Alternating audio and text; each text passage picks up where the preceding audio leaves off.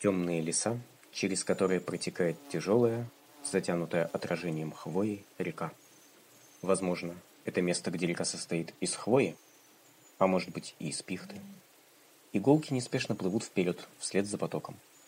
Некоторые иглы стремятся двигаться против течения. Из-за них на водной глади образуются вихри и волны, которые нарушают ровное течение реки.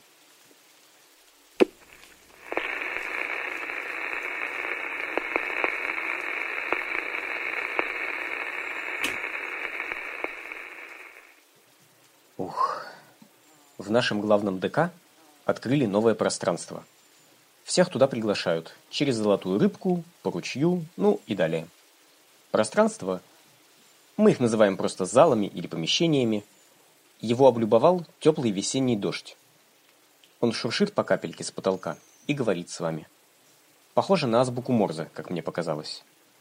Дождик общительный и иногда запускает крошечные радуги – для этого ему на помощь приходят дружественные солнечные лучики. Самое интересное, он просит приносить к нему картины, чтобы смывать краски. Судя по его шуршанию и капели, ему интересно, когда вода цветная. Она и течет иначе, и звучит иначе. И он пытается изображать картины, которые когда-то видел. Когда я был в зале, он показывал далекие снега с пальмами. Выглядело очень странно. А еще он попросил меня принести медную катушку и показывал, как ее размотать по всему-всему залу. Выглядело это забавно. Я ходил по помещению, а дождь то обливал меня водой с потолка, то прекращал идти, если я двигался в верном направлении. Пару раз на меня выливались ведра воды, и в конце я уже хлюпал промокшей до нитки, разматывал катушку по разным углам. Но результат того стоил. Дождик начал петь. Он шуршал по рыжеватой меди, как по струнам передавая мелодию осеннего туманного дождя, ледяных игл зимы, звонкого летнего ливня. А, моих слов не хватит, чтобы это описать. Приходите туда, посмотрите, как он танцует и поет, принесите ему картины, особенно те, которые вам не нравятся. Он смоет их, и вы почувствуете себя чище. Он утверждает, что нет краски, которую невозможно смыть его силой.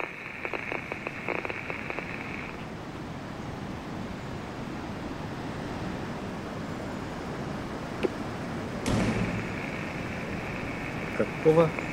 Что? А ну, кыш! Что ты говоришь? В смысле отобрать у Емели печку? Ты что, ветерок, не знаешь, что это невозможно? С ним уже судились, ругались, спорили, сплетничали, выбрасывали уголь. Я понимаю тебя, смерчик ты наш славный. Но что ж делать-то? Нет на него управы. Ух, я полностью разделяю твое возмущение. Можно привлечь Емелю за общественное хулиганство и членовредительство. Хотя старушки-славочки привлекали его, и каждый год это делают, когда снег полосатый. Как зебру счищают. Но ему хоть бы хны. Говорит, что сердце его разбито, и покоя он городу не даст, пока та единственная возлюбленная на его ухаживание не ответит. Если бы я знал, кто эта загадочная незнакомка, то не поскупился бы и сходил уже к бабе Яге за приворотным зельем. Подло, конечно. Зато снег белый. Вещания для большой земли сегодня не будет. Медь у дождика. Такое ощущение, что скоро начнется битва за оставшийся цветмет. Впрочем, на битву это мало будет похоже. Будете все без новостей сидеть. А я в отпуск с воронами улечу. На Морошковую полянку. Варенье там буду варить. Я, кстати, грибов сюда принес. Опята дружно шуршали шляпками и говорили, что им тут не нравится. Электричество слишком громко шуршит. Но некоторые решили остаться, если я им лучший зачарованный пенек у Кощея выпашу. Так что пойду в его пещеру уговаривать, что мне надо.